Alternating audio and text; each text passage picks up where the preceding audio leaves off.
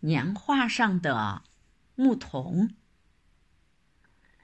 小小家里有张年画，年画上画着一个小牧童。小牧童骑在牛背上吹笛子。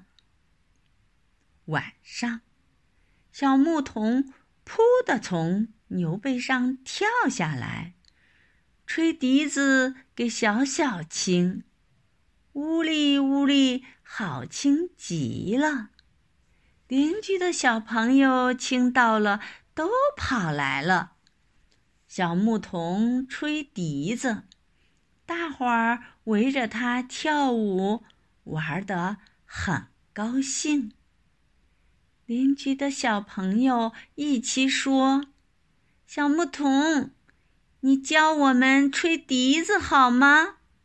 小牧童说：“好啊，好啊。”可是小小不高兴了，他说：“小牧童是我的。”我的年画上的，为什么让他教你们吹笛子呀？说完话，就把邻居的小朋友都赶跑了。小小正想叫小牧童教他吹笛子，可回头一看，咦，小牧童不见了。原来小牧童又跳到年画上去了，瞧他绷着脸，一定生气了。小肖也生气了，把年画反过来钉在墙上，说：“小牧童，你不肯教我吹笛子，我把你关起来。”第二天。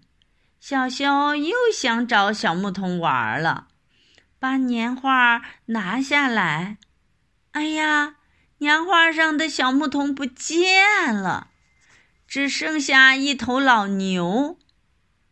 老牛忽然开口说话了：“小熊，小熊，你是个小气鬼，光想到自己。”小牧童不给你好了，他就跑了。